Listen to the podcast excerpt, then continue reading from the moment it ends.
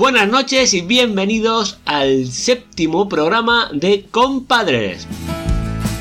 Yo soy Nacho y estoy aquí con nuestros compadres de cabecera. Muy buenas, Miguel, ¿qué tal estás esta noche? Hola, buenas noches. Pues muy bien, mamá es que, no, que nos enseña el magistrado. Que tengo muchas ganas, se ha preparado muy el programa y yo creo que nos va a dar muchos consejitos. Vamos a, sacarle tema y, y a ver qué nos cuenta. Buenas noches, Sergio, arroba padre desobediente. ¿Qué tal estás hoy? Buenas noches, chicos. Pues con un montón de ganas de hacer este programa, la verdad, porque a mí el tema de los castigos es algo que me, que me fascina y, a, lo que le he dado muchas vueltas a lo largo de, de, todo este tiempo. Y en fin, tengo, tengo cositas que contaros y que también que me contéis, claro, que al final no se trata solo de, de venir a hablar de nuestro libro, sino también de aprender un poquito de nuestro oyente y de vosotros también, claro. ¿Todo ese tiempo que has dedicado a pensar en los castigos ha sido castigado en tu rincón de pensar o no? Que si yo he sido castigado, claro, claro. A mí mi mujer me, a mí mi mujer me castiga permanentemente. O sea, yo vivo, vivo castigado y mis hijas también me castigan. Porque los niños castigan muy bien, ¿eh? que eso es una cosa de la que no se habla. Pero los niños saben muy bien castigar. y sus castigos son muy eficientes. Así que sí, en parte este tipo de pensamientos lo he hecho mientras estaba castigado. ¿Y tú, Miguel, qué tal? ¿Castigas o has sido castigado mucho? Pues yo creo que no. Pensando para este programa, yo creo que ni castigo ni me castiga mucho, aunque el otro día sí que es verdad que, que Miguelito me soltó la frase de o me das el globo o te castigo. digo, pero, pero ¿tú dónde vas? Medio metro. Te das cuenta, ¿no? Como los niños saben castigar, los cabrones. Sí, sí, pero claro, con la palabra específica de o te castigo, no sé, no sé a qué se refería ni, a qué me iba a castigar, pero soy yo el que tenía que dar la comida, vamos. E-, ese tipo de amenaza no, no la escuchan, no la escuchan en casa, ¿no? Pues alguna vez, entre años que tiene, alguna vez, pero contás con las dedos de una mano, entonces supongo que habrá sido la tribu. Puede ser la tribu, sí. Puede ser el cole, te sorprendería. De lo que puede llegar a hacer una maestra profesional cuando está cabreada. Yo es que la verdad que en este tema, mm, por, la edad que tienen los niños, no. Yo creo que soy el que menos lo ha usado o menos lo ha tenido que usar. Porque, hombre, Marcos tiene un añito más que, que Miguel, pero tú eres ya mayorcillo. Entonces yo pienso que todavía estoy yo en el rango de, de negociar y que compren mi, discurso, que me lo compren, ¿sabes? No tenés que llegar a las consecuencias con ese castigo.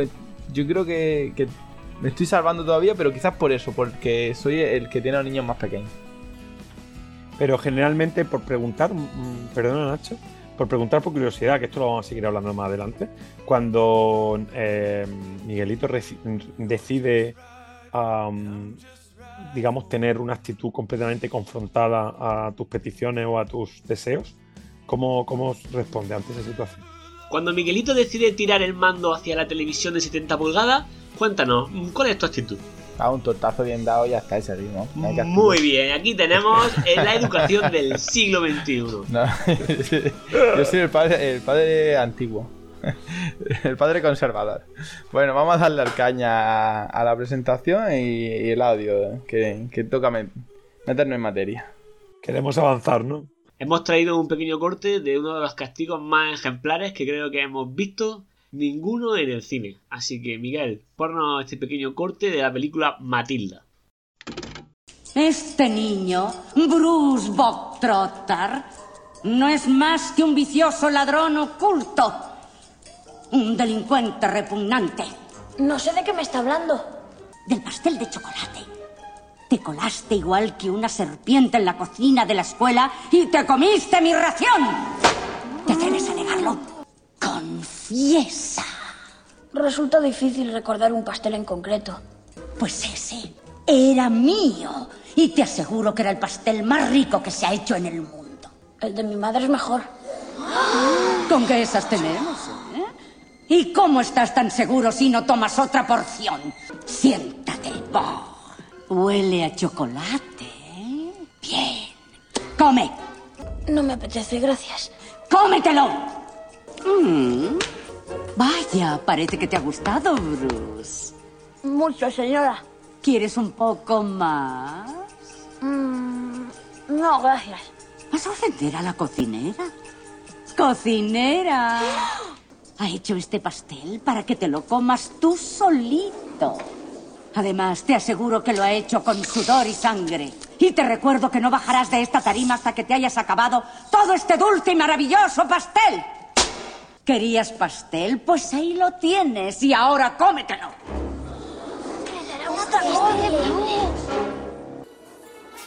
Tiene muy mala cara. ¿Te rindes? ¡Puedes hacerlo, Bruce! ¡Sí, puedes hacerlo! ¡Vamos, Bruce!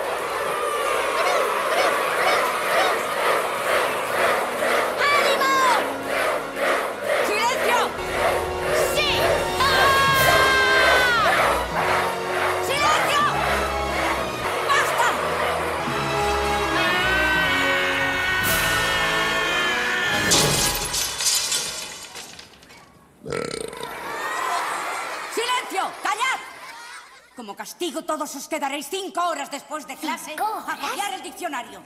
Y todo aquel que se queje pasará una buena temporada en el asfixiadero. Bueno, pues acabamos de ver en este corte de, en este corte de Matilda cómo un pobre chaval es acusado, juzgado y castigado a comerse una tarta de chocolate de tamaño elefantiásico. Entonces, a ver, Sergio, tú que has venido hoy en plan catedrático, explícanos todo lo que está mal Uf, de este habría que hacer un análisis profundo del tema. Pues hombre, am, son cosas que vamos tocando poco a poco a lo largo del programa, pero ahí hay varios elementos súper interesantes.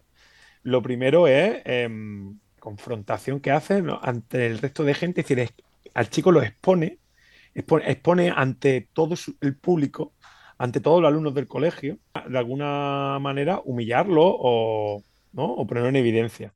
Eso ya es un castigo muy potente que solemos hacer muchos los padres, de manera tan exagerada ni tan evidente, pero muchas veces tendemos a exponer al resto de gente las cosas que hacen mal nuestros hijos, como para demostrar que realmente lo ha hecho mal y tener el apoyo de esas personas, pero al final lo que estamos haciendo realmente es una, un- que se avergüencen, ¿no? de lo que han hecho mal. Y eso es una forma de castigar. Esa vergüenza antes cuando, cuando lo hemos sufrido en entrenamientos deportivos, sobre todo, más que vergüenza era, se suplía como un pique, ¿no? Como te estoy chinchando para eh, que tu orgullo propio salga a relucir y va a decir, no, pues yo puedo con esto, o tal. Mm, En este caso no, porque creo que en este caso es lo que tú has descrito, que, que avergonzarlo y ridiculizarlo y no, no tiene más fundamento que, que el niño se sienta mal por lo que ha hecho y no lo quiere hacer para no volverse a sentir mal porque le ha provocado esta situación.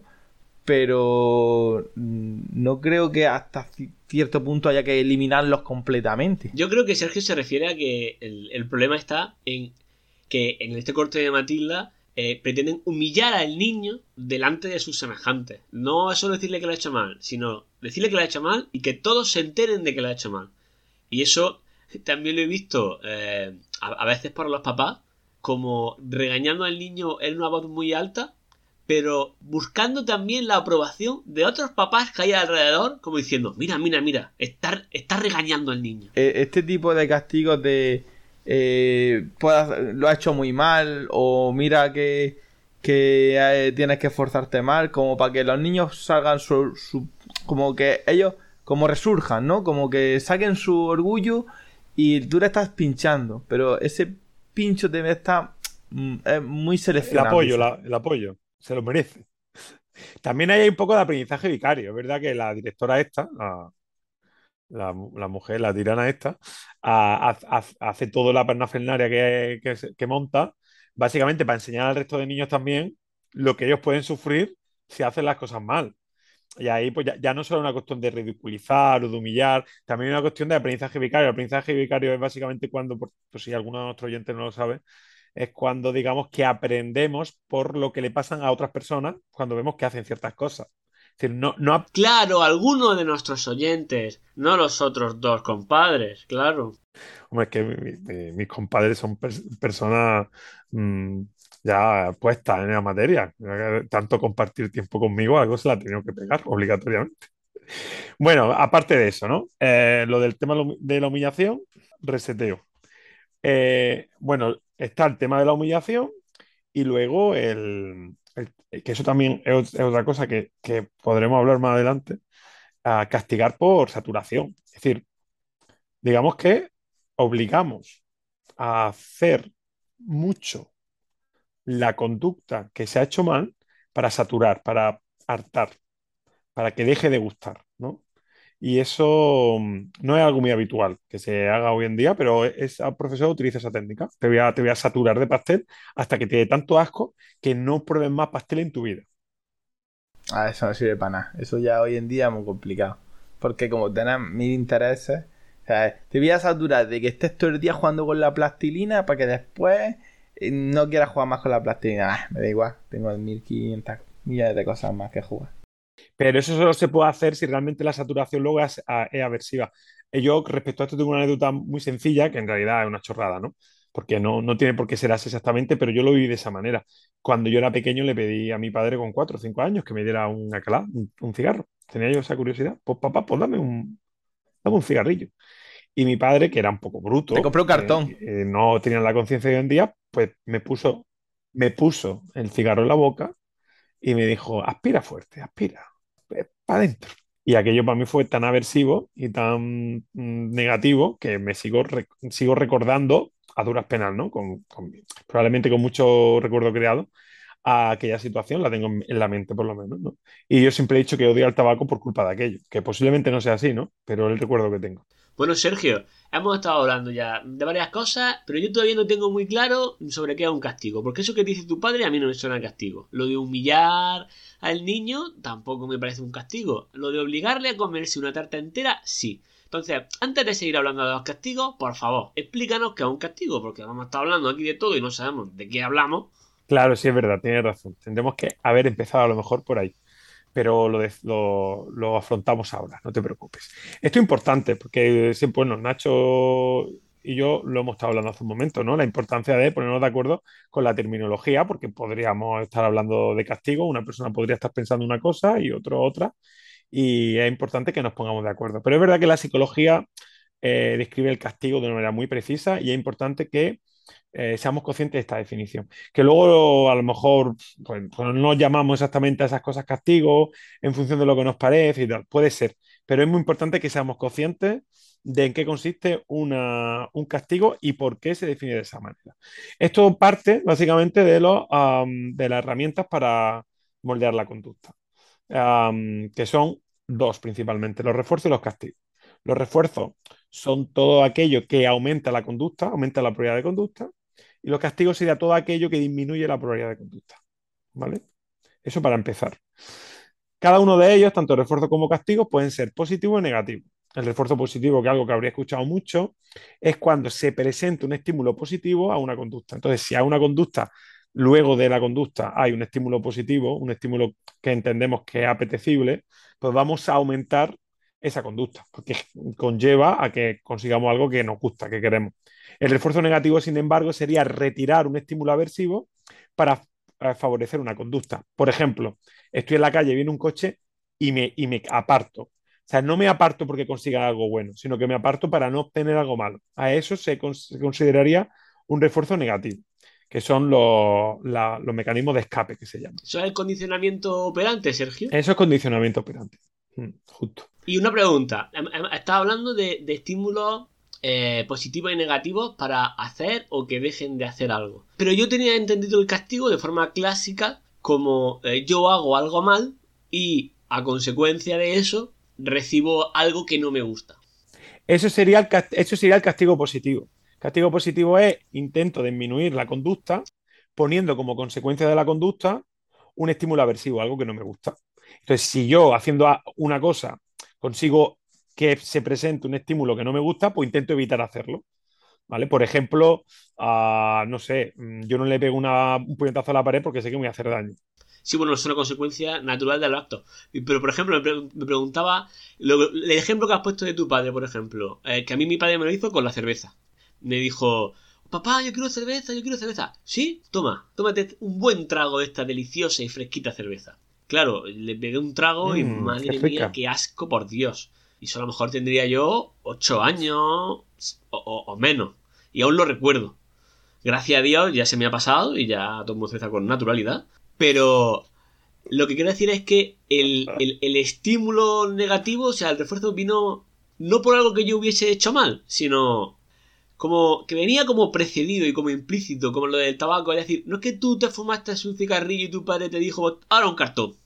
Que eso sí, eso es lo que yo entiendo de forma clásica como castigo. Pero ha explicado los, re- ha explicado los refuerzos, pero no ha explicado los castigos. Así es que yo creo que se ha quedado de media, ¿no? En, en ese orden, sí es verdad, todavía no había explicado los castigos, pero vamos, va por, ahí- por ahí- va por esa línea. En realidad, eh, yo puedo presentar, es decir, en este caso lo que sucede es que nos están incitando a hacer algo que ellos no quieren que hagamos, que en sí mismo, eh, la propia conducta es en sí mismo un estímulo aversivo. Entonces ellos piensan que de manera, digamos, para, para evitar que suceda en un futuro, el hecho de exponerte a esa situación hace que, que aprendas algo, que es beber cerveza no me gusta, fumar no me gusta, y que eso sea lo suficiente potente como para disminuir por completo la conducta de beber cerveza o de, o de fumar cigarros. Lo que no sé es por qué eso concretamente lo entiende como castigo, pero no entiende como castigo humillar. Sí, sí, yo también entiendo como castigo humillar a alguien. Ah, como antes has dicho lo de humillar, podría no ser un castigo, perdón. No, quería que, que nos explicases tú eh, qué vamos a, de qué vamos a hablar cuando hablamos de castigo esta noche. Vale, vale. Y ya por último, solo hacer esa comparación. Castigo negativo positivo sería, ¿hago, hago algo malo o hago algo? Perdona, hago algo. Si la consecuencia que eh, va después de ese algo es negativa, voy a disminuir eh, esa acción o la probabilidad de esa conducta. Cuidado que tú me has dicho, esa es una consecuencia natural. Las consecuencias naturales también son castigos. El dolor que, le- que tiene mi mano por golpear la pared también lo entendemos como un castigo. Es un castigo, es una consecuencia negativa, un estímulo aversivo a una conducta que va normalmente a disminuir la ocurrencia de esa conducta. Definición de castigo. O sea, el castigo en realidad cuando se definió en su momento con el condicionamiento operante no estaba vinculado a ninguna intencionalidad. O sea, si hay un estímulo aversivo que puede parecer de manera natural o forzada a una contingente, es decir, a consecuencia de una conducta, y ese estímulo aversivo disminuye la, ocurrencia de esa conducta, entonces se puede denominar castigo, independientemente de que sea natural o es forzado, que de eso también hablaremos luego porque ahí es chicha, ¿eh? Es decir, no es tan fácil como que sea natural o, no, o forzado, pues eso tiene sus consecuencias. Y por último, el castigo negativo, que de eso nadie habla, pero también está ahí, sería retirar un estímulo positivo cuando alguien hace algo que no debe, ¿no? O que entendemos que no debe. ¿Sí? Por ejemplo, lo típico de te quito tus privilegios. Pues si no estudias, te quito la videoconsola, ¿no? Por ejemplo. Eso sería un castigo negativo. Porque no te estoy dando ningún estímulo aversivo, sino que estoy- te estoy quitando un estímulo apetitivo, un estímulo que, que yo quiero tener, digamos. Madre mía, qué fino, qué, qué fino hila. Yo, yo, yo también lo veía igual de malo que, que, el- que el- quitarle la consola que el guantazo bien dado. Lo veía en el mismo nivel. Hay diferencias respecto a las consecuencias, que luego lo hablaremos, ¿eh? a largo plazo, sobre cómo afecta, sobre todo a nivel emocional, cada uno de los castigos de los refuerzos. Pero es cierto que muchas veces no, no, no hay una división clara entre esas cuatro partes. Eso de refuerzo positivo, negativo, castigo positivo, castigo negativo, se entremezclan. Porque en realidad tiene más que ver con cómo veo yo el que está recibiendo el castigo. Es decir, si a mí me quitas algo, ¿cómo lo interpreto? ¿Como un estímulo aversivo o como la retirada de un estímulo apetitivo? O sea, no está claro. Que a mí me retires la videoconsola lo puedo entender como un estímulo aversivo. Y lo, puedo y lo puedo interpretar como tal. Y entonces sería prácticamente como un castigo positivo y no como un castigo negativo. Entonces realmente se entrelazan y muchas veces es difícil de saber exactamente en qué punto estamos. Otras veces re- realmente sencillo, pero otras veces difícil. Bueno, Sergio, una cosa que he estado mirando es que últimamente está todo el mundo en contra de los castigos. Todos los psicólogos modernillos de tu pinta, así con barbas, que vas con vaqueros, una pinta un poco hipster, estáis muy en contra. Y, y yo no sé por qué, porque toda la vida nos han castigado y no ha pasado nada. Yo recuerdo una vez que estando con mi abuela, no me, no me acuerdo qué palabra dije, pero me restregó un pimiento picante por la boca que te prometo que esa palabra no volvió a salir de ella. Fíjate que hasta he olvidado la palabra y la- borró totalmente de mi mente, así que fíjate si, si ese castigo fue positivo, porque dejé de decir la palabrota. Ese castigo fue positivo, efectivamente. Miguel, ¿a ti te han castigado o no? O- o- o- Pero mm, eso como restregarte la, el estropajo por la lengua cuando hacías palabrotas, que era siempre lo que decían la abuela y bueno, y profesor en el colegio. lo que decían y hacían. Yo de hacer no lo he sufrido. Pero yo en el colegio se lo he escuchado que te van a restregar un estropajo por la boca por decir esas palabrotas. Hay otras, ya ahora en- hoy en día hablamos de palabras difíciles. No, ese no es- las palabras difíciles no son eso. Pero cuéntame, ¿a, a ti te han castigado o tus padres también han sido Hola. muy modernos? Como tu abuela, que no te restregaban pimientos picantes por la boca. Yo castigado, pues, supongo que habré estado castigado, pero son... Es que la infancia queda tan lejos, abuelo cebolleta. No sé, no, no. Que ¿En serio, no- ¿En serio no recuerdas si tu padre eran de castigarte no de- o de no castigarte? Pues sinceramente, supongo me castigaría como a todos los niños, me castigaría, pero no tengo yo ningún recuerdo. La, la anécdota que contaste aquí de la zapatilla en la oreja cuenta como castigo. Y ya, y quizás ya. No, porque pienso en distintas fases de en la primaria, en la secundaria, tal. No, y pues quitando eso y no sé, porque por ejemplo, los muebles de mi casa están hechos polvo y yo no sé quién fue, pero Tu hermana, es que son una alianza. nunca me castigaron. pero no sé. Pues respecto a lo que preguntaba de por qué todo, dice, además un hippie como tú seguro que está en contra de los castigos. Yo no estoy en contra de los castigos, no, no estoy en contra. Yo, yo abogo por castigar bien. Eh, es más, pienso sinceramente que no castigar es imposible. No se puede no castigar. Ah, espérate, que voy a sacar papel y boli, que yo he venido esta noche para esto. Castigar bien. No se puede no castigar. Es imposible no castigar. Completamente imposible no castigar. Luego pondremos ejemplos. Pero d- dada la definición que he dado de castigo, que es a una conducta que tiene como, como consecuencia, tanto natural como forzada, contextualizada, decontextualizada, me da igual. Una conducta que tiene como consecuencia un estímulo aversivo, no castigar no se puede. Vivimos rodeados de castigos, vivimos rodeados de consecuencias que nos hacen disminuir la probabilidad de ocurrencia de una conducta. Y los padres permanentemente hacemos uso de esa técnica para educar a nuestros hijos. Lo que pasa es que creemos, los padres creemos, que si no pronunciamos la palabra castigo y en vez de castigo lo llamamos consecuencia, pues ya no estamos castigando. No, no es un castigo, es una consecuencia. Internet está lleno de ese debate de castigos contra consecuencias. Es un, es un debate eh, mal enfocado. Yo diría, yo lo que- el debate que pro- pro- propondría yo en todo caso sería, ¿qué tipo de castigo vamos a imponer? ¿Contextualizado o descontextualizado? Yo ya lo he aprendido. Castigo positivo. O, o no. Los castigos positivos son los castigos normales, los que tú entiendes. A lo mejor te gustan más los negativos, porque no hay un estímulo aversivo de por medio. Yo ya estoy liado. A mí esto de los positivos y los negativos, desde lo de la pandemia, yo estoy hecho un lío. Pues ser positivo era malo, ahora negativo es bueno. Esto del padre desobediente me está explotando la cabeza. Es que esto, esto es motivo de suspenso en, en la carrera, ¿eh? Esto del condicionamiento a la gente le costaba mucho y se liaban. Castigo positivo, negativo, y claro, la gente entendía negativo es malo, positivo, bueno, toda la vida. No no me líes. El debate que yo pro- propondría eso. Y en realidad, ¿qué es un castigo contextualizado? Un castigo contextualizado es que el castigo tiene que ver con la conducta en sí misma. Por ejemplo, si yo pinto la pared de mi casa, un castigo contextualizado es limpiar la pared. Eso es un castigo contextualizado. Es un castigo porque es un estímulo aversivo que mm, va después de una conducta que quiero que no se repita. Un castigo descontextualizado sería mm, pintas la pared de casa, te pego una hostia. ¿Por qué? Porque pegarte la hostia no tiene nada que ver con la acción de pintar o no pintar la pared. Y en ese sentido sí podemos hablar sobre que hay castigos que están mejores que otros. Y lo que llaman consecuencias de la conducta, en realidad el debate es el mismo. Puede haber consecuencias contextualizadas y consecuencias descontextualizadas. La consecuencia de que pinte la pared es una hostia en la cara. Está justificado perfectamente, perfectamente justificado, contextualizado. Estamos en la misma casa, las paredes son las mismas y la torta es esta. Y además viene escrito, escrito ahí, la- las tablas de Moisés. Mm, pin- pintar la pared, hostia en la cara. Madre mía, cuántas hostias descontextualizadas me llevo hoy. Ah, me acabo de acordar de una torta descontextualizada en mi casa. A mi persona. Co- Contextualízala. Ya, yo- no, en este caso me ha, me ha apuntado un punto positivo porque yo le hago fregar las cosas que ensucia a Miguelito. Eso es importante, ¿eh? Eso es muy importante. Luego tendrás que fregarlas tú, probablemente. Pero el hecho de decir eso lo ha ensuciado y tiene la responsabilidad de limpiarlo es un castigo. Ya, pero es un castigo, pero claro, como estamos haciendo cosas juntos, eh, no lo suf- no es un juego.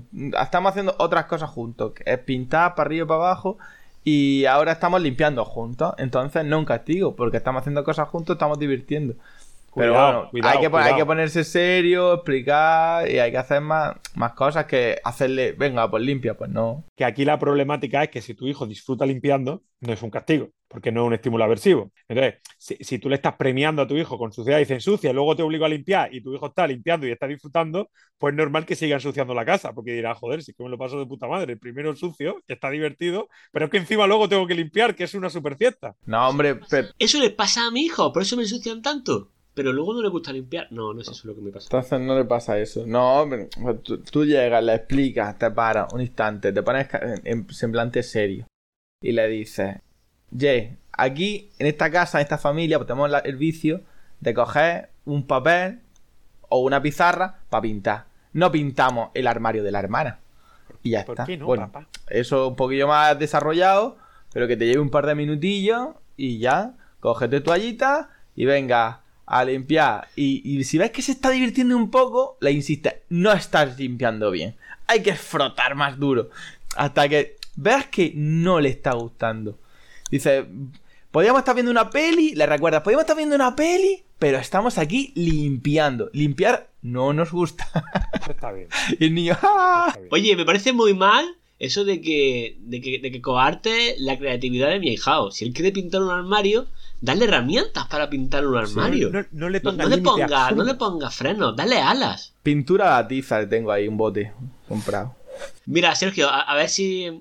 Para poner un ejemplo, para ver si queda claro lo de los castigos contextualizados y descontax... Desque, Descon. descon... Los castigos descon. Text. Entonces, Text.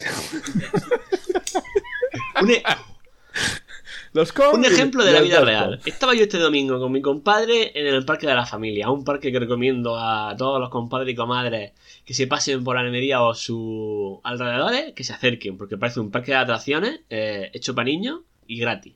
El caso es que estábamos en el parque, que es un parque muy grande, y habíamos reservado para comer eh, en un sitio al que Miguel le tiene hecha la cruz, yo no lo sabía, luego, luego me castigó con el látigo de su indiferencia allí, pero ya hablaremos de ese tema. Es un tiempo fuera, también un castigo, por cierto. Y el caso es que eh, no íbamos todos y Miguelito en ese momento decidió mm, que era el momento de explorar otra zona del parque. Y se separó del grupo y se fue.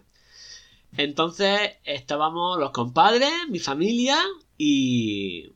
Bueno, y uno de nuestros compadres invitados, colaboradores, estaban Dani y Ali, su, su chica, que también tenía... Estaban por ahí con su peque. Y en ese momento, Ali, como madre novata, eh, le gritó a Miguelito: Miguelito, ven o te quedas sin postre. Claro, eso está muy poco contextualizado, ¿no? Porque Miguelito pensaría. ¿Qué tiene que ver? ¿Qué tiene que ver? Sin embargo, si nosotros no hubiésemos ido, hubiésemos abandonado allí a Miguelito y se lo hubiesen llevado a servicios sociales, ese susto sí habría sido un castigo contextualizado, ¿no? Justo, justo. Eso hubiera estado eh, contextualizado. Y ahora iremos a la otra, a la otra dimensión, que es contextualizado versus descontextualizado, y luego tenemos que tener en cuenta la afectación emocional que tiene el castigo sobre el niño, que eso también es otra cosa que hay que hablar. Una, una cuestión solo, quiero indicar por qué es tan importante que un castigo esté contextualizado, ¿vale? Y aquí hay mucha investigación empírica al respecto y es brutal, ¿vale? Eh, lo que se hace básicamente es castigar a unos niños de forma contextualizada y a otros niños de forma con- descontextualizada. Y luego, después de un tiempo, después de un tiempo, no sé, pues semanas o días o meses, no sé muy bien cuánto tiempo pasaba, se les preguntaba sobre el castigo, en qué había consistido y el por qué le habían castigado. Pasaba una cosa muy chula, ¿vale? A los que se les castigaba descontextualizadamente, recordaba mejor el castigo, pero no recordaba bien por qué se le había castigado. A los que se les castigaba, a los que se les castigaba contextualizadamente, recordaba mejor por qué se le había con- castigado, pero no recordaba bien el castigo. O no le daban tanta importancia al castigo que habían recibido. Es decir, ¿por qué es tan importante que los castigos sean contextualizados? Porque pone el foco en la conducta, no en el castigo en sí. El niño recuerda por qué ha sido castigado. ¿Por qué ha sido? No el castigo, sino por qué ha sido castigado. Y es una manera de corregir la conducta mucho más eficiente que la otra. Eso en primer lugar, ¿vale? Que no sé si os parece interesante y si le, le encontré algún sentido. Yo ahí, eh, en lo que has comentado de los sentimientos, yo creo que ahí es donde yo más hago incidir el tema de un poco que pues, esto no ha hecho sentir mal, por esto, por esto, eh, no debes, porque no quieres que los demás se sientan así y un poco por ahí voy yo, o mi estrategia, mi truco, para, para que Miguel eh, se quede con el recuerdo del no debo hacer esto. Pero hablaba de otra cosa, ¿eh? Lo que, tú, lo que tú haces también está interesante y hay que hacer hincapié. Pero no me refiero a eso, me refiero a que cuando castigamos, ese castigo, ese estímulo aversivo, tiene siempre un impacto emocional en el niño. Y hay que preguntarse muy bien cuánto, pero hay que medirlo muy bien. Y eso también tiene otra explicación. Si nosotros al castigar, sea descontextualizado o contextualizado, estamos induciendo una activación emocional en el chico muy grande o en la chica muy grande, evitamos que haya un aprendizaje racional y reforzamos los aprendizajes emocionales. Eso también tiene consecuencias. Es decir, si, básicamente esto, es una teoría neuropsicológica o, eh, de pura neurociencia. O sea, hay dos, mm, digamos, áreas cerebrales fundamentales en el cerebro, eh, que es el sistema límbico y el prefrontal. Bueno, hay más, ¿no? Pero entre ellas esa, que una controla la parte emocional, que es el sistema límbico, y la otra la parte racional, que, es el sistema, eh, que el prefrontal, y se inhiben mutuamente. Cuando hay una gran activación en el sistema límbico, inhibe al racional. Esto es muy evolutivo. Si veo un, un león, no me pongo a pensar, corro. Y es muy evolutivo y nos permite la supervivencia. Cuando tú eh, eh, activas mucho a un chico, a una chica por un castigo, porque el estímulo aversivo ha sido muy emocional, le ha impactado mucho, le está afectando mucho, empieza a llorar, está frustrado, se siente avergonzado. Cuando tú consigues todo eso, ¿qué pasa? Que anulamos el prefrontal del niño en ese momento. en ese momento el prefrontal del niño no funciona. Así que cualquier aprendizaje que se dé va a ser eminentemente emocional y no racional. Y eso también tiene sus consecuencias. Hace que, recuerde peor la causa y el efecto, no entiende el por qué eso está mal, porque no ha conseguido elaborar ese, mensaje tan bien que si hubiera estado mucho más centrado, mucho más tranquilo. Entonces, claro, estímulo aversivo sí, pero sin necesidad de que el niño entre en shock emocional y que perdamos toda esa información, que es importante. Y ese, el, lograr activar el, sistema prefrontal, eh, se, hace contextualizándole el castigo. Cuando lo contextualizamos, Sergio, porque sí que hemos hablado de que hay unas consecuencias que son naturales con los actos que hace, que hace un niño. Como por ejemplo, si se sube a un árbol demasiado alto, se cae y se hace daño, pues ya está, la lección ya está clara. Hemos hablado de que eso sería un castigo, según la definición que tú nos has dado. Pero el trabajo del padre ya. Es mirar, el trabajo para es mirar y esperar. Es mirar y cuando se calma un poco, acercarse, consolarle y decirle: Oh, mira lo que ha pasado, claro, te ha hecho daño. Es que a lo mejor había subido demasiado alto. Otro día a lo mejor puedes intentar subir, pero no tan alto. Eso es, poner en relevancia las consecuencias. Y otra, pero otra cosa está cuando esa consecuencia la fuerzas tú. pero es que algunas veces es necesario, porque ¿cuándo es necesario hacer eso? Piénsalo bien. Es necesario cuando no estás dispuesto a aceptar las consecuencias naturales.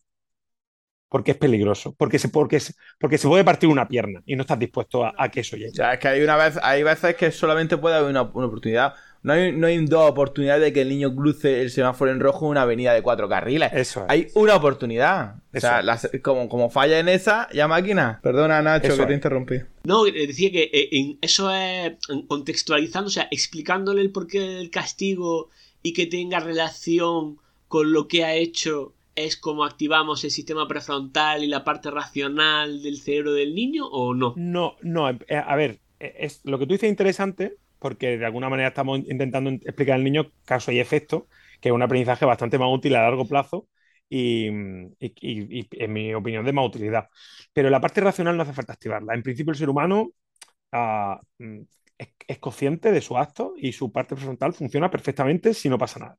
Es decir, es modo automático, está en modo automático. Tú dices focalizar la atención sobre las es verdad, sobre las consecuencias, la cosa y la consecuencia. Focaliza la atención y haces que el niño preste atención a lo que a mí me interesa, que es la relación causa-consecuencia. Me imagino que te refieres a eso, ¿no? Y, también me refiero a, la edad. O sea, ¿es, es, lo mismo, tenemos que actuar igual ante un niño de dos años o de tres que ante uno de doce? No. ¿Son capaces de racionalizar el castigo igual? Racionaliz Cuidado con la palabra racionalizar, que no significa eso. ¿eh? Racionalizar es justificar a los actos que provienen de, causas emocionales con, cuestiones racionales. Sí, lo que tú dices razonar o... Ah, con la razón. racionalizar es que es una defensa que, que, crea de la nada el señor Freud y lo describe de esa manera y ya se utiliza en psicología para hablar de ese de esa, de esa actitud en la, cual yo justifico mis emociones mm, por causas racionales cuando realmente no son racionales, son emocionales. pero bueno, solo era por, esa aclaración. Eh, no, evidentemente un niño de 3 años no es lo mismo que un niño de 12. Y yo, a un niño de, un niño de 3 años va a tener complicaciones para entender la cosa y el efecto de las cosas. Eso no significa que no tengamos que introducirle ese aprendizaje, ¿eh? pero sí diría que al margen de que lo que le afecta a un niño de 2 años no lo que le afecta al niño de 12, esto sí funciona de manera muy general, de la misma manera. Si tú un niño de 3 años lo tienes llorando y berreando, va a ser mucho más difícil que genere un aprendizaje racional, causa y efecto, que si lo tienes tranquilo.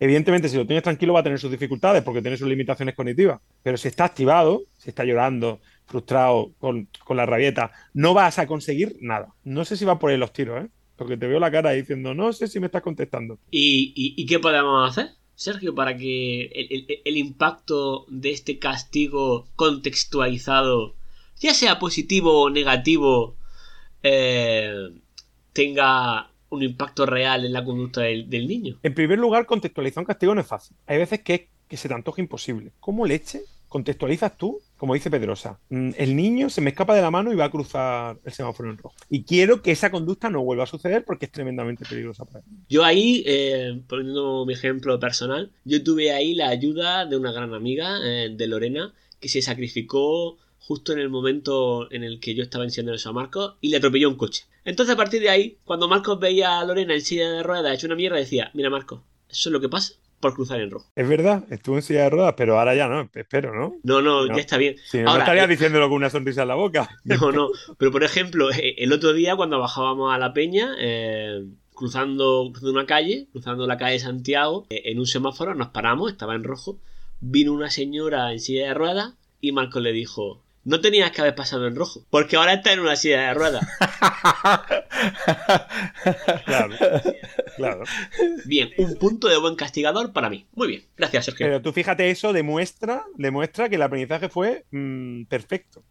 Causa, efecto, y el niño pilló el hilo de acontecimientos de manera muy precisa. No hace falta ir señalando a la señora en de ruedas para eso. Yo, ah, yo creo que Miguel lo tiene bastante bien enseñado. ¿Qué pasa? Pues que a lo mejor apura demasiado los filos. Entonces, si va corriendo a todo lo que le dan las piernas, que por muy pequeñas que sean, le dan para correr rápido, y se va a frenar justo, justo donde está el, el borde de, la acera, pues a lo mejor el que, el que va en el coche, pues dice, no sabe si va a frenar o no.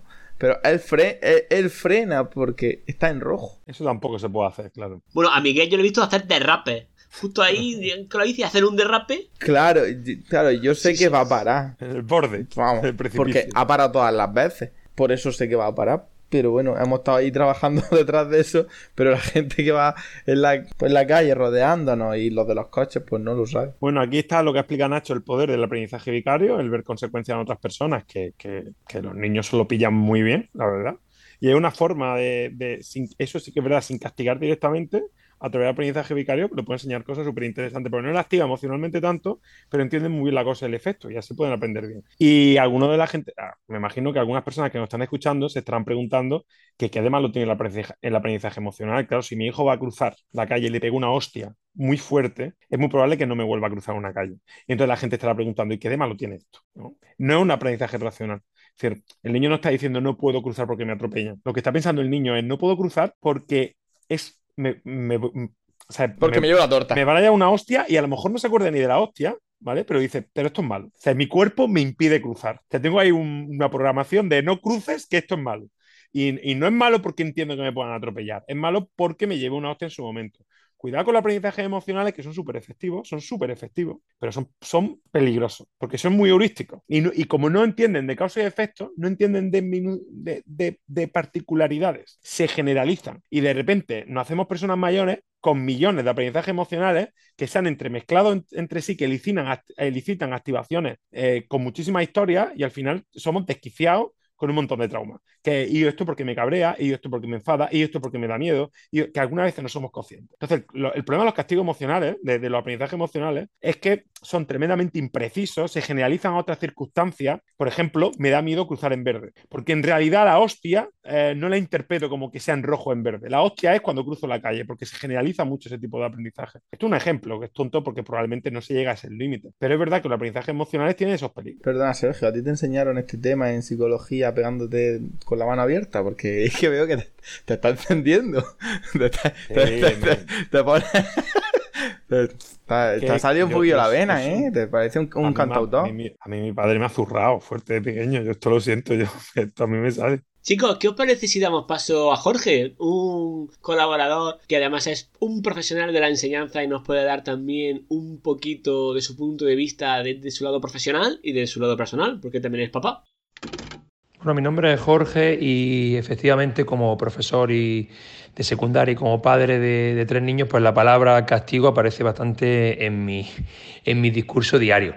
Lo que pasa es que sí es verdad que creo que tengo como unos límites para definir, no solo definir el castigo, sino también para, para aplicarlo, ¿vale?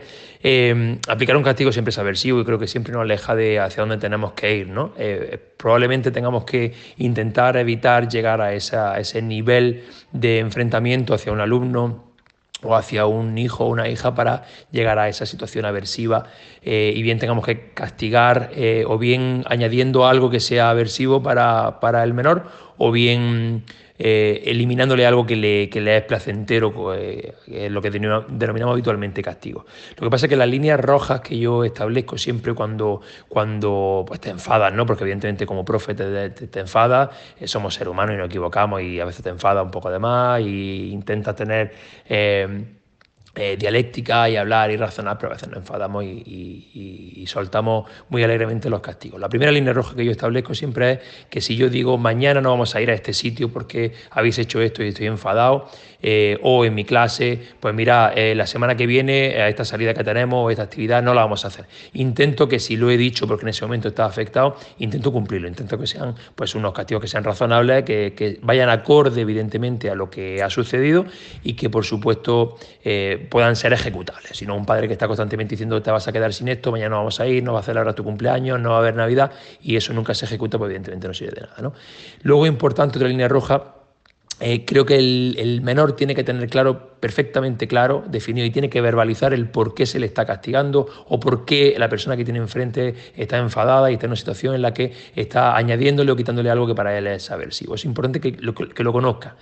Y, e intento que haya una alternativa, una opción, una alternativa eh, al castigo. Es decir, oye, mira, esto ha pasado, fíjate, porque estoy enfadado, te vas a quedar sin esto.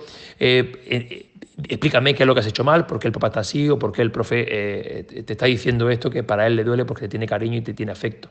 Y cuando esa persona lo verbaliza, le, digo la alternativa. Bueno, pero podemos hacer esta otra cosa. Podemos alternar el castigo eh, por esta otra, por otra, eh, otra actividad que tú puedes hacer para revertir el proceso. Esas son mis líneas rojas en, eh, relación al castigo cuando lo aplico como, como papi o como profe de mate de madre secundaria, que es una asignatura ardua y que se presta pues, a tener de vez en cuando debates complicados con el alumno. Espero haber aportado un granito de arena eh, en, en, mis pequeñas palabras, en estas pequeñas frases eh, humildes. Muchas gracias, Jorge, por darnos tu opinión y contarnos tu experiencia en, en este tema de los castigos. Y ha dado varios puntos de los que no hemos hablado. Y uno que me ha llamado a mí la atención es que a veces los padres eh, castigamos eh, dejándonos llevar por la emoción, sin, sin darle muchas vueltas a lo que estamos haciendo y soltamos por nuestra boca cosas que a veces mm, se nos van de las manos. Sí, ha, tocado, la verdad es que ha sido corto la intervención, pero ha cortado muchísimo, con, ha, cubierto muchos puntos, uno de ellos ya, algunos de ellos lo habíamos hablado anteriormente, y otros son nuevos. El tema de los um, de la amenaza me parece súper interesante que está muy relacionado con el tema de los castigos, porque la amenaza es adelantar un castigo.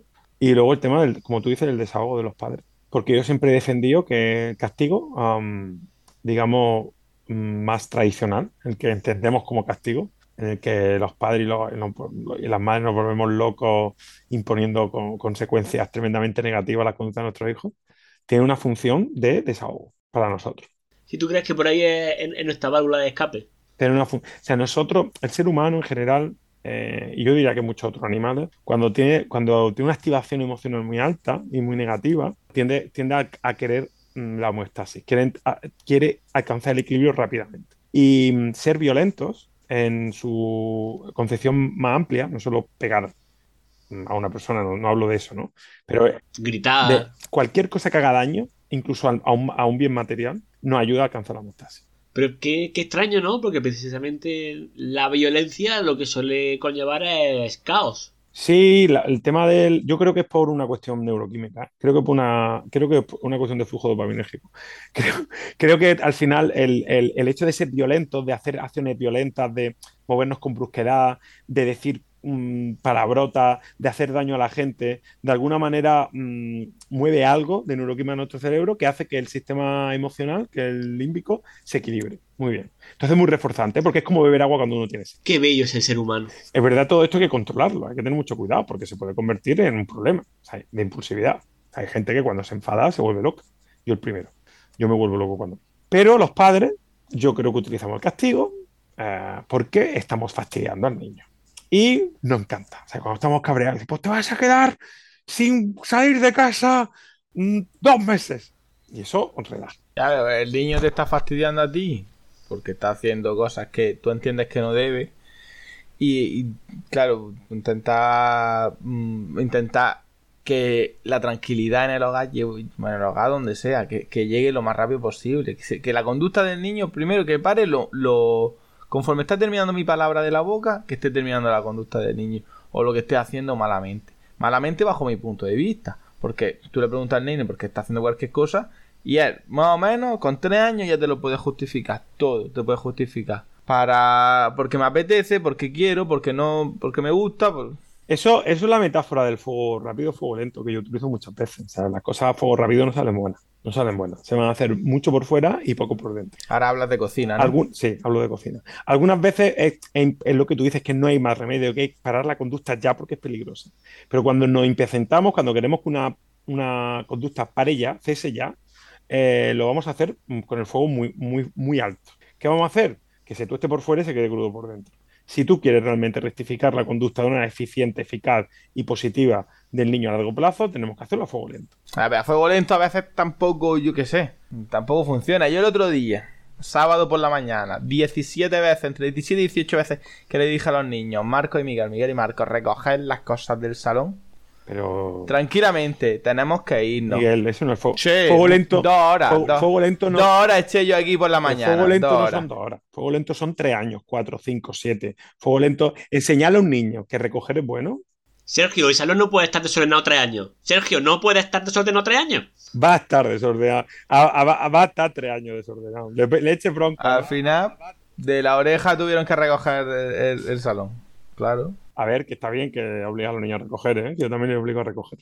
Pero que digo que, que se puede intentar hacer las cosas rápido o las cosas lentas. Ya está. Y las cosas rápidas, pues tienen sus riesgos y sus peligros. Una cosa que tengo yo aquí apuntada para preguntarte, porque hace tiempo, pues, cuando solamente tú tenías niños y nosotros mirábamos y tomábamos cervezas tranquilamente, me acuerdo que estábamos en, en la plazoleta del Macumba, un sitio muy recomendable para que vaya la gente a tomar cerveza y, y puedan los niños estar tranquilamente dando vueltas con el patinete, que lo puedes pedir- pedir a la amable camarera.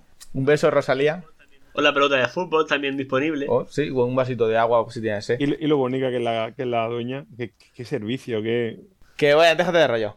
Que mm, estábamos allí precisamente y, y Rosalía, le- la madre de Nacho, que es la, la camarera del bar le, y dueña, le dijo algo a las niñas.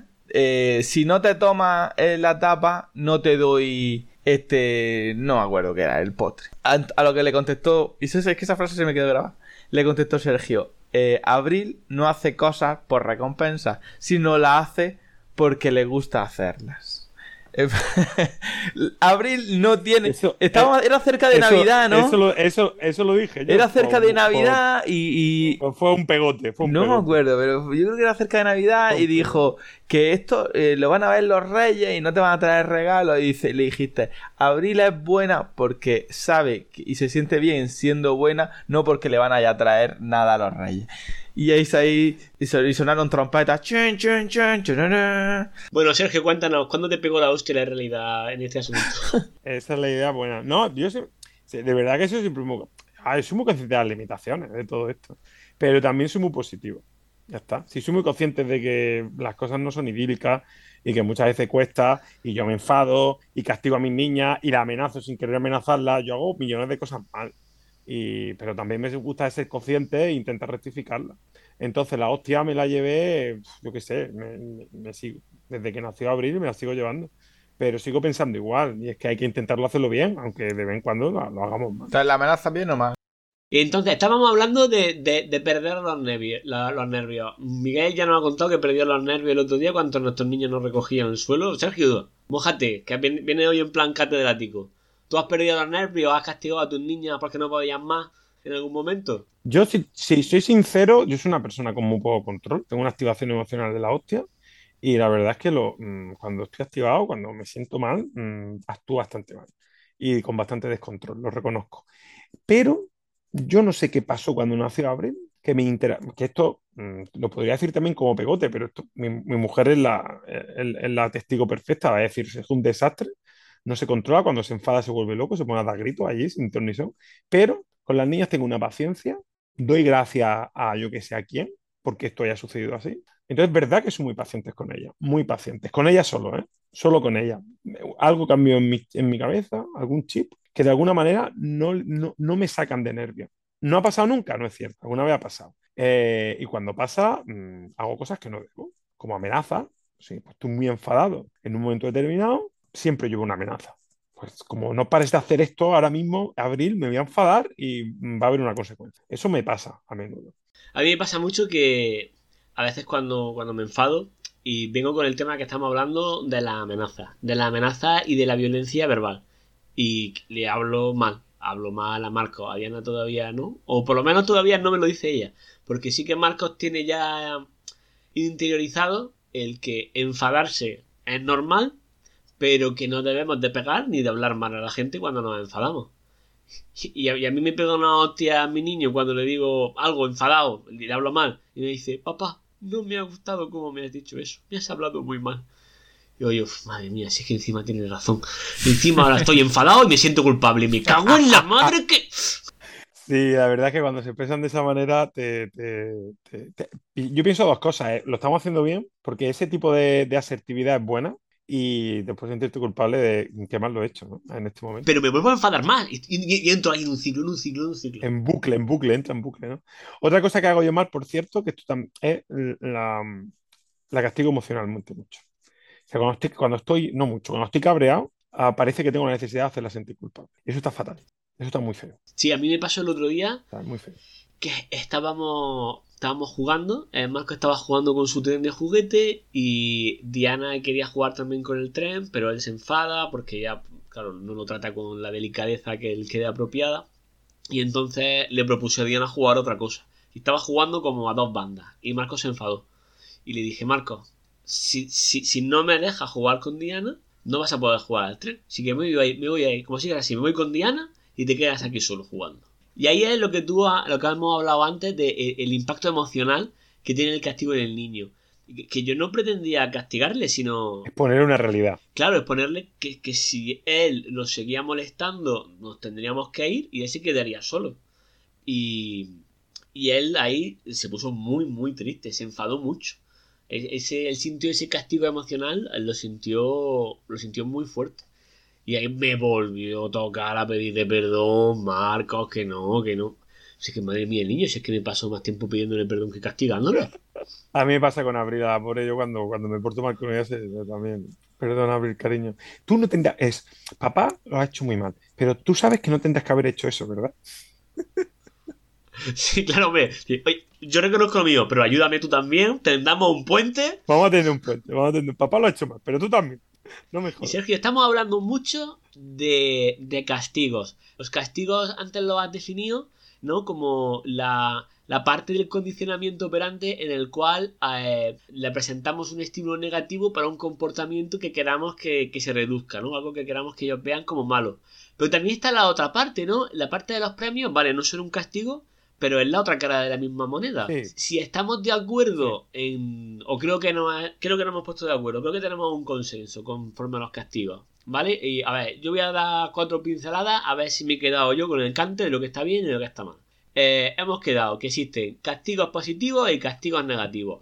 No tenemos que llevarnos por nuestra intuición. La, li- la literalidad de- del negativo O sea, el castigo positivo era el a un comportamiento que nosotros consideramos como inadecuado, eh, presentarle un estímulo negativo. Y el Un estímulo aver- se, llama, aversivo, ¿vale? vale, un estímulo aversivo. Y Que, que, es in- que incomoda. Que, el castigo negativo es que presentar un estímulo que al niño le agrade. No, Ah, perdón, Retirar. retirar algo que a él le agrade eso es. para que el no tenerlo condicione su conducta. Eso es. Porque si yo hago esto, pierdo esto que tengo. Vale, y ahí nos hemos quedado en que realmente no hay ni buenos ni malos, sino que son como dos estrategias para, para estimular. Son dos estrategias. Lo normal, lo que te dice la intuición y, y- y teóricamente tiene sentido, es que el, el castigo positivo afecte más emocionalmente, es decir, tenga más impacto emocional. Es decir, un estímulo aversivo lo que, lo que te puede mm, hacer creer es que te va a impactar más negativamente que que te retiren uno positivo. Pero esto no siempre es cierto. Hay, hay, te pueden retirar estímulos positivos que, que los necesitas tanto, como por ejemplo a un niño retirar el móvil, ¿no? Un adolescente, quitar el móvil. Se le está generando un impacto emocional grandísimo. ¿Por qué? Porque lo necesita. Pues lo que, lo que, lo que le está retirando es algo que quiere muchísimo. Es su droga. En la, dro- en la droga, le quita la droga, pues se enfada, lógicamente. Entonces, entonces nada, eso simplemente. O sea, el, el castigo positivo se supone que tiene más impacto emocional que el castigo negativo. Por eso mucha gente aboga por el castigo negativo, pero tampoco esto no es. Y después hemos hablado de castigos contextualizados y los castigos descontextualizados. Para que veáis que me sé la palabra. Y Sí, que no es tanto como natural, no, o sea, que también estaría el, el natural y el artificial, ¿vale? El natural es la consecuencia que tú has dicho, yo no tengo que hacer nada porque naturalmente se da esa consecuencia. Y el artificial es cuando no se da esa consecuencia y yo la quiero imponer para generar un aprendizaje que no se ha dado de manera natural. Pero descontextual y contextualizado no es exactamente eso. El contextualizado puede ser es natural, pero también puede ser artificial, pero tiene que tener que ver con la conducta. Tiene que tener una relación con la conducta. Y entonces ahí sí que nos hemos quedado con que la, el, con el castigo que nos debemos de quedar es con el contextualizado. Es decir, que debemos de o aprovechar una circunstancia natural, como has dicho ahora mismo, para hacer hincapié en que la conducta que tenía el niño no era la adecuada, o forzar nosotros esa consecuencia presentándosela como algo natural. Y pongo un ejemplo, por ejemplo, ¿vale? Para, para mí, a ver si estamos hablando de lo mismo. Esto es lo que estamos hablando de castigos buenos, ¿vale? De castigos Vale. contextualizados, no naturales. Que creo que es. Que al final creo que es lo que nos interesa a los padres, ¿no? Porque el castigo natural ya viene dado por la naturaleza, estupendo. Y ahora es qué herramienta podemos usar nosotros. Y pongo yo un ejemplo. Marco el año pasado tenía un problema con, con pegar. Marcos pegaba. Marcos cuando se enfadaba le faltaban herramientas de madurez o herramientas sociales para poder apartarse, irse a un lado o intentar conseguir sus objetivos con otro. Y entonces él tenía un problema con un, con un niño en concreto, ¿vale? Que con el que interactuaba en varios ambientes y es que ese, niño estaba siempre muy pegado a Marcos. Y Marcos no sabía cómo alejar a ese niño y, y buscarse un hueco y le zurraba. La consecuencia natural de ser agresivo de la sociedad en la que vivimos es verte apartado de la sociedad. Una persona que tú no te vas de cerveza con un tío que te mete una torta, normalmente. ¿Qué pasa? Pues que los niños esto se lo olvidan muy rápido, te pegan un segundo y a los dos minutos ya estás bien. Y yo a Marcos le forzaba esa desconexión. Le decía, Marcos, si pegas, nos tendremos que ir. Y un par de veces nos fuimos del parque porque respondió de forma violenta a, a un estímulo de, por parte de este niño y nos fuimos. Dijimos, Marcos, nos tenemos que ir. No puedo dejar que hagas daño a otros niños. Tenemos que irnos. Mañana, cuando estés más calmado, venimos y tenemos otra oportunidad. ¿Eso es contextualizar un castigo o también lo hice mal? A mí los tiempos fuera eh, me parecen un castigo bastante contextualizado a pegar, que es lo que estoy aplicando. O es un tiempo fuera. ¿Por qué? Porque se puede explicar muy fácil, que es lo que tú haces. Me parece eh, la relación perfecta. Es decir, si pegas, a esa persona le vas a hacer daño y entonces necesitamos alejarnos de esa persona o de las circunstancias durante un tiempo, primero para que tú te relajes porque si estás pegando es porque realmente estás mal y estás enfadado y luego para que la otra persona pues se le pase también el enfado y la afectación, lo que sea, ¿no? Para mí un, un tiempo fuera está bastante descontextualizado, pero aquí no sería la única variable. Si al llevar todo el parque vas a generar que tu hijo tenga una rabieta, No era el caso. vale, pues ya está. Si, si tu hijo se- si está bien, si le molesta y oh, no sé qué, pues va bien. Ahora, hay que medir muy bien. A lo mejor simplemente tú dices, dos minutos se olvida. A lo mejor siempre esos dos minutos, esos dos minutos fuera ya están generando un aprendizaje en el. Y, pero el, el tema. Pero el tema es ese, ¿no? El tema es Hay que, hay que regular, ¿eh? forzar la consecuencia natural y razonársela al niño? ¿O eso, eso no es contextualizar un castigo? ¿Cómo Sí, eso, eso contextualizar un castigo es que le imponga lo que le imponga, se parezca a lo natural o no, que es más fácil si se parece, le, le puedas explicar la cadena causa y efecto y que, y que él la conecte bien, que tenga capacidad. Es decir, si tú pegas, am, te quito el pastel, no es algo que yo voy a recordar con facilidad. Si yo, si pego, me quedo sin comida. No es una, no es una relación natural. Y el tema está en que los castigos descontextualizados, el chaval no va, a no va a tener muy claro que en un futuro él repite una conducta y como no ve la cadena hacia lo que le pasó antes, no va a saber relacionar muy bien eh, la conducta con el por qué la ha hecho mal. Y por eso dices que no debemos de poner castigos un poco aleatorios. O que, o que no podamos cumplir, como decía Jorge. Justo, ese, ese- ahí está el objetivo fundamental. Bueno, no, lo de no poder cumplir otra cosa. Sí, es otra cosa que daría también para otro podcast. Lo de la amenaza. Eh, cuidado, porque un castigo descontextualizado eh, contextualizado puede ser también una amenaza que no se pueda cumplir, ¿eh? porque sea muy fuerte y porque no estés dispuesto a asumirla. Como por ejemplo, como vuelvas a pegar a tu primo, nos vamos mm, de la casa rural. Te corto la mano. Te corto la mano para que no pegue. No, yo creo que has dado en, el clavo. Aquí la idea es facilitar al niño seguir la cadena de causa y efecto para entender por qué pegar está mal, para entender por qué cruzar la calle en rojo está mal, para poder, o sea, para que entienda el porqué de las cosas, el por qué está mal. Eso facilita esa comprensión. Si yo descontextualizo, al final eh, los niños no hacen algo por miedo a, las- a unas consecuencias que no tienen nada que ver realmente con las consecuencias de la conducta en sí misma. Y, y- y aquí venimos a, a- a- a lo que yo creo que ya el castigo a mí me ha quedado claro. Miguel, ¿tú tienes alguna duda sobre los castigos? ¿Tú castigas bien, Miguel, o, o castigas mal? A ver, lo sabes. Otro día, otro día me, me pongo una cama de gran hermano y le doy el vídeo a, a Sergio que me explique. No, yo, yo, por ejemplo, con lo que, que me quedo de Jorge, que, que el niño sepa perfectamente identificar la causa por la que se le está castigando. Y si tienes que echar 10 minutos en explicarle el por qué y, y que el niño se entere. Y después lo de. Y como ha explicado Sergio también, el, el esperar a que el niño se calme, ¿no? El, el esperar a que... Sí, si está muy activado, espera que se calme. Pero yo pienso que va un poco de la mano. Porque si, si tú estás trabajando tanto en este aspecto, tú puedes permitirte, o sabes que, que tú puedes irte del parque cuando el marco está apegado y tú sabes que, que tu hijo te va a hacer caso de vámonos del parque y no se te vaya a echar a llorar, no quiero irme del parque, porque te ve a ti con un semblante serio. Todo el trabajo que hay detrás, toda, toda la cantidad de, de formas de, de, aprendizajes que tú le has dado y toda la forma de, de- interactuar con él, te permite a ti eh, sentarte y decirle, "Cá- o cálmate, o después de tú eh, un, tirón de brazos para separar a los nenes que se están pegando, una regañina fuerte, lo sientas en un banco y lo dices, que nos vamos para la casa porque estás pegando, tú sabes que tu nene no te va a tener una pataleta y se va a tirar al suelo a llorar, porque eh, de ahí ese trabajo, entonces esto no es una cosa de un día o dos o tres. Para mí lo más complicado en este aspecto, después de todo lo que estamos hablando, de todos los ejemplos que habéis puesto, yo, yo para mí eh, me lo llevo a mi terreno y, y para mí lo que no veo es en mi día a día, las prisas son incompatibles con los buenos castigos. Eh, ir estresado de trabajo o, estar hasta arriba en la casa es incompatible con aplicar o contextualizar eh, los castigos todas esas cosas que generan mucho trabajo y yo creo que es lo que mm, en mi caso no me está pasando porque gracias a Dios me lo tomo la vida con bastante calma y, y mm, porque todo tiene su importancia, ¿no? Pero que te pinte la pared pues tiene la importancia de uno, pero que cruce en rojo pues a lo mejor tiene más importancia. O sea, darle las cosas cada una... Lo importante, lo que es importante. Y, y aparte de eso, Cuidado, Pedrosa, un momentito, Pedrosa, a veces es muy interesante. O sea, eh, pintar la pared tiene una importancia de uno, estoy de acuerdo. Cruzar en rojo en 10, pero a ti te puede molestar que tu hijo pinte la pared 9. Cuidado.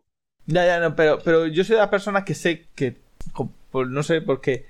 re- ¿Sabes que hay pintura en la ferretería, no? sí, Relativizas relativizas las bien, cosas, la, relativizas bien. la gre- la gravedad de las cosas, pues una cosa grave es una cosa grave. O sea, una pared no es una cosa grave, que se rompa un plato, no es una cosa grave. Mm, También te digo, también te digo que la intensidad del castigo no tiene nada que ver con la gravedad de la conducta. Para mí sí, para mí sí. pues, Eso es muy habitual, ¿eh? Pero eh, a mí sí, porque a mí, a ti, a cualquiera sí, porque nos, cuanto más grave la conducta, más nos cabrea y más nos vamos a desahogar. Y por tanto los castigos van a ser más fuertes. Pero. No me cabrea más, pero quiero hacerle que el- ese aprendizaje se refuerce más. Por ejemplo, yo no te puedo quitar la Navidad con, porque, porque hayas pintado la pared.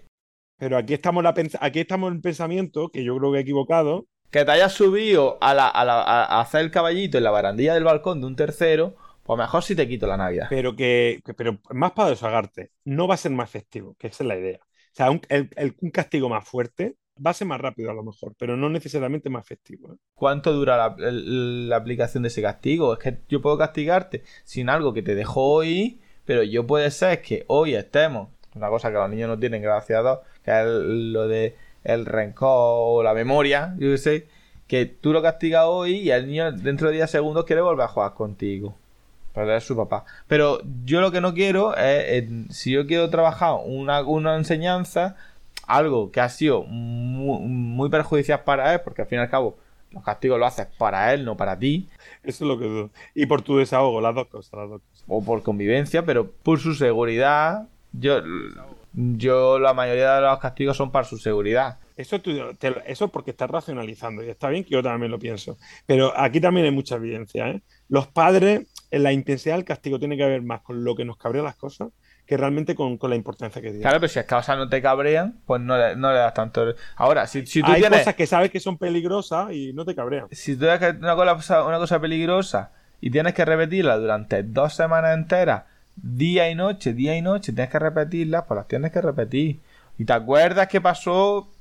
Lo, de, lo de la señora en la silla de ruedas de- del ejemplo que ha puesto Nacho. ¿Y, está bien recordarlo? Pues claro que está bien recordarlo. ¿Está bien tenerlo siempre presente? Sí, y eso te reconforta de que está haciendo un, buen trabajo por, por, eso, por su seguridad, por tu, por, tu tranquilidad. Entonces Miguel lo, Miguel lo tiene claro. No sé muy bien qué es lo que tiene claro, pero lo tiene muy claro el tema de los castigos. Y lo que yo te quería preguntar, pues si quieres cerramos, no sé si esto te va a dar para que hagamos una siguiente entrega, es sobre los premios. Hablábamos que era lo- la otra cara, pero no nos lo has desarrollado. Y a mí me parece incluso más perjudicial que de los castigos. Más perverso, más perverso, más perverso.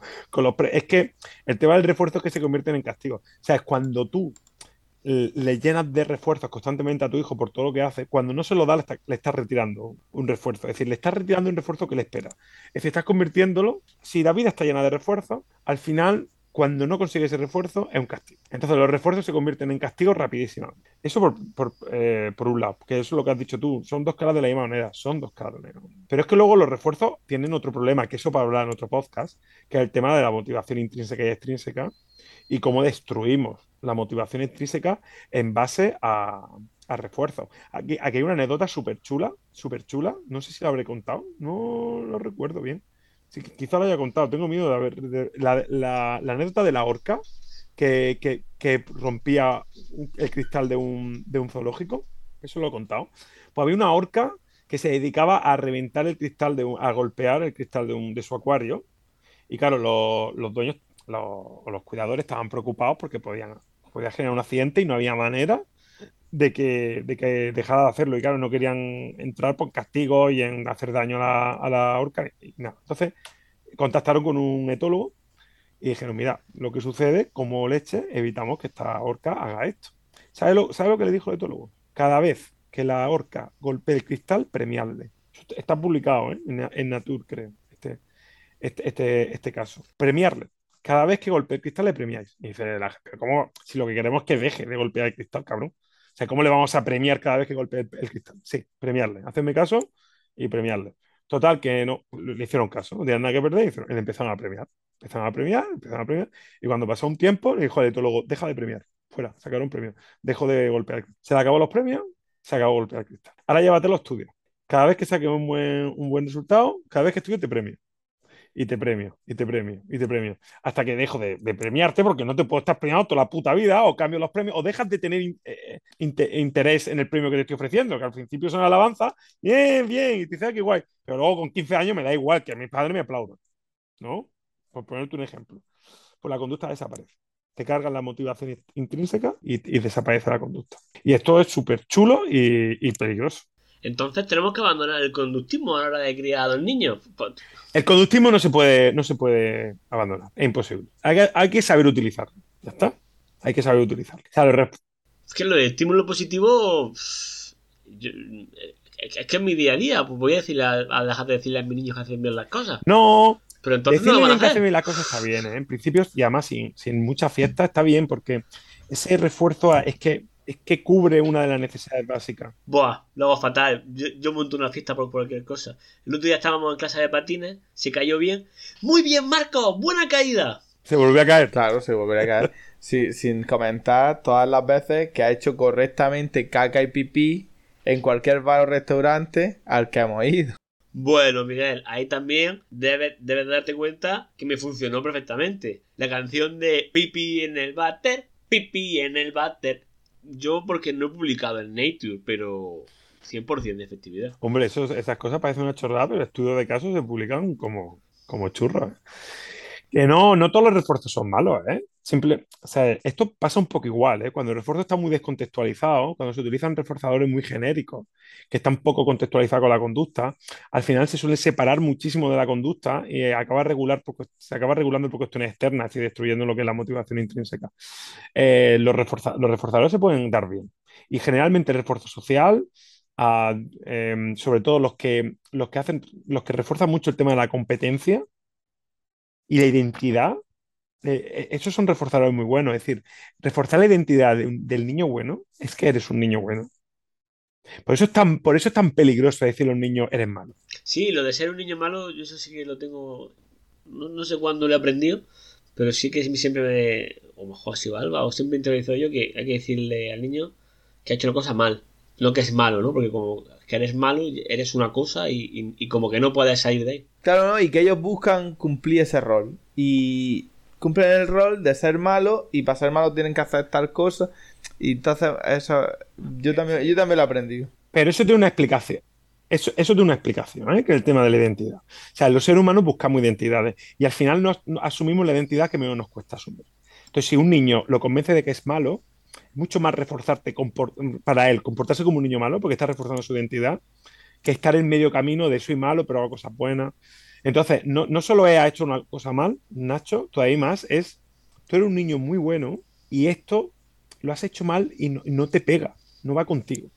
O sea, el romper ese el, el- es- esto no va contigo es, es algo que es muy potente para los niños. Tú no eres así, tú no eres así. Tú no, tú no eres así, es que parece una, pero tú no eres así, es algo que es muy Eso las novias lo saben. Veo que, veo que a Miguel lo han castigado mucho, pero en otro ámbito que no era el del podcast de Pato Rivera. Y Sergio, yo tengo una última pregunta y pasamos a las conclusiones si queréis. Y es, ¿amenazas, chantajes, castigos y límites están relacionados o no? ¿O los límites son otra cosa diferente? Sí, no, los límites son otra cosa, que están relacionados, ¿eh? Porque al final la, idea del límite no solo no solo cuál es el límite, sino cuáles son las consecuencias de sobrepasarlo. Que esto me hace mucha gracia, ¿no? Porque dicen, es que los padres de ahora no, no imponen límites, no, si los límites están impuestos y son muchísimos, es más, probablemente más que antes incluso. O sea, no, no nos diferenciamos tanto con el número de límites que le ponemos a nuestros niños, sino con las consecuencias, los castigos derivados de sobrepasarlo. Entonces está muy relacionado porque el- el- la consecuencia de sobrepasar un límite es un castigo pero son cosas distintas realmente. El tema de la amenaza, una amenaza es adelantar un castigo. Una amenaza cumplida es una amenaza cumplida y una amenaza no cumplida es una amenaza no cumplida, pero ambas son adelantar un castigo que se va a producir. ¿Y estamos a favor o en contra? No, total, las amenazas son lo peor que hay. Lo, la cumplas o no las cumplas es lo peor que hay, porque siempre la amenaza lo que consigue es te quita el enfoque de la conducta que está haciendo mal y la llevas a la consecuencia. Y es lo que no querés. Entonces, es mejor dejar que el niño se equivoque, que haga algo mal y actuar después. Sobre todo si la consecuencia natural no va a ser desastrosa, ¿no? Mejor que se equivoque y luego la consecuencia que adelantársela. hay un establecimiento adelantado de consecuencias que hay gente que lo interpreta como amenaza, pero no, la amenaza es cuando se hace en caliente in situ. Como, de, como no dejes de hacer esto, ya verás, ¿vale? No es una amenaza de decir, oye, vamos a llegar a un acuerdo, ven para acá. Sea, eh, por ejemplo, ¿cuáles son las consecuencias de limpiar la pared? Que la tienes que limpiar tú. ¿Cuáles son las consecuencias tal? Eso no son amenazas. Entonces, las consecuencias de una conducta negativa está bien adelantarla y que el niño sea consciente de que son, que sean consistentes, que sean estables, que siempre sean las mismas. Es decir, que el niño sepa qué esperarse. O sea, Como el niño que cuando se cae de un árbol sabe que se puede mm, hacer daño, pues el niño cuando pinta la pared sabe que le puede tocar limpiar la pared, pero que no le va a llover una torta o, o a encerrarse en su cuarto o a un castigo que no conoce. Entonces es muy importante que el niño pueda adelantar las consecuencias de su acción, porque eso le permite tener un- una reflexión de si yo hago esto, las consecuencias son esta otra y eso es importante. Pero no hay que confundir eso con la amenaza. Las amenazas no sirven de nada, porque lo que hace al niño es desconectarlo con, con la conducta y llevarlo directamente a un castigo artificial. Y al final producimos lo de mismo. Es lo mismo, la desconexión entre causa y consecuencia. Eh, y el tema del chantaje es otro tema distinto. ¿No es lo mismo que la amenaza? No es exactamente lo mismo. Madre mía, qué difícil es todo esto. El chantaje, en la amenaza, es un castigo. El chantaje es un refuerzo negativo. ¿Vale?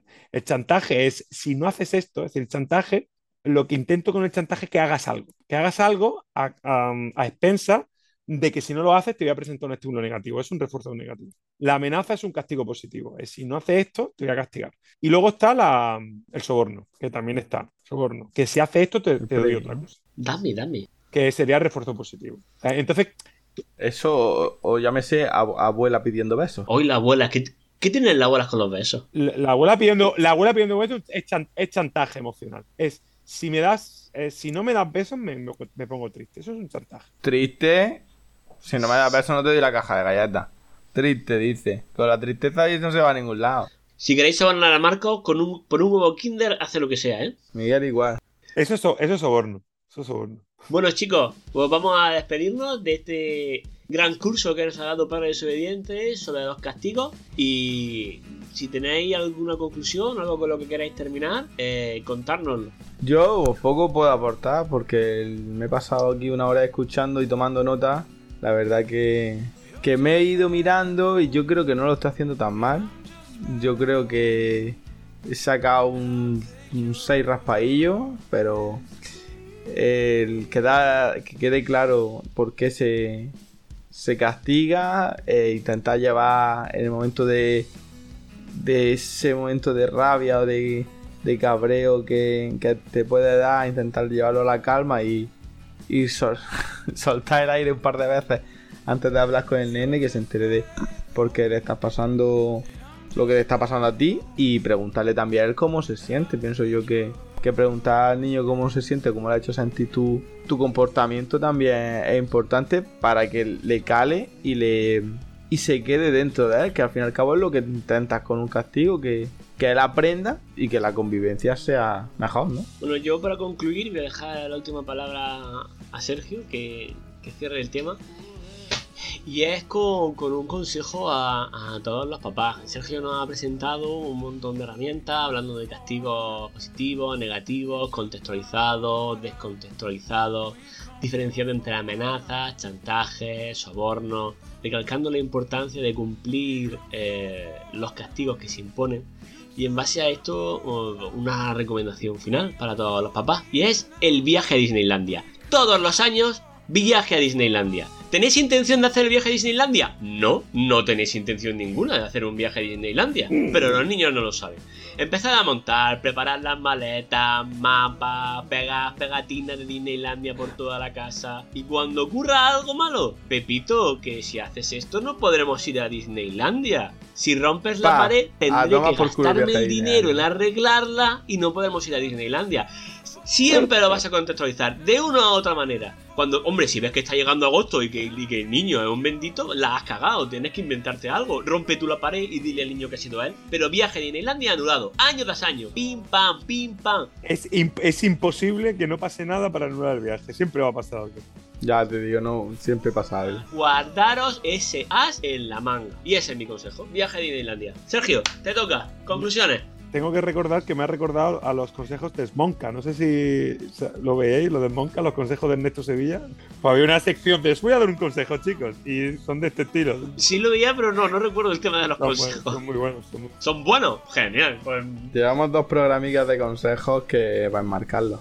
Bueno, yo, al margen de toda la cuestión teórica que muchas veces desconocemos, pero aún así tenemos como ciertas intuiciones que como dice, como ha dicho Miguel, no, no lo hacemos tan mal. Yo creo que además vivimos ahora mismo en, un, en, una sociedad donde los padres y las madres estamos muy concienciados con la buena crianza, con la crianza respetuosa, entre comillas, ¿no? Sin comprar el, el término uh, de marketing. Entonces tenemos cierta intuición y cierta conciencia de hacer las cosas bien. Entonces, al margen de teorías, de, de términos que siempre están bien saber definir eh, y, conocer la clave. La clave, yo creo sinceramente, que para castigar bien, para castigar bien es la paciencia. La paciencia y el, y el que que nuestro hijo no tenga la capacidad de sacarnos de quicio.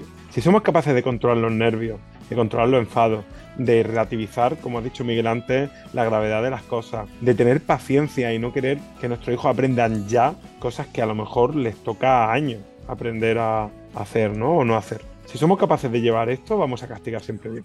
Entonces, nada, yo en, lo que me quedaría es intentar tomárnoslo con calma, que nuestros hijos van a acabar aprendiendo y cuanto más paciencia le echemos al tema, cuanto más lenta cocinemos la carne, las costillas más ricas van a salir. Pues chicos, muchas gracias por compartir este rato conmigo y con el resto de compadres y comadres que nos oyen. Y nos vemos en el siguiente programa. Recordad que nos podéis contar vuestros castigos favoritos, cómo os gusta torturar a vuestros peques, cómo os torturaban a vosotros cuando erais pequeños o los castigos más imaginativos que tenéis en mente aplicar dentro de poco. Si tenéis alguna consulta para nuestro especialista, lista en castigo eh, Padre Desobediente, ya sabéis, a través de Twitter, Instagram, comentarios de iVoox, os vamos a leer, lo hagáis como lo hagáis. Y nos vemos en el siguiente programa. Así que hasta luego, compadres.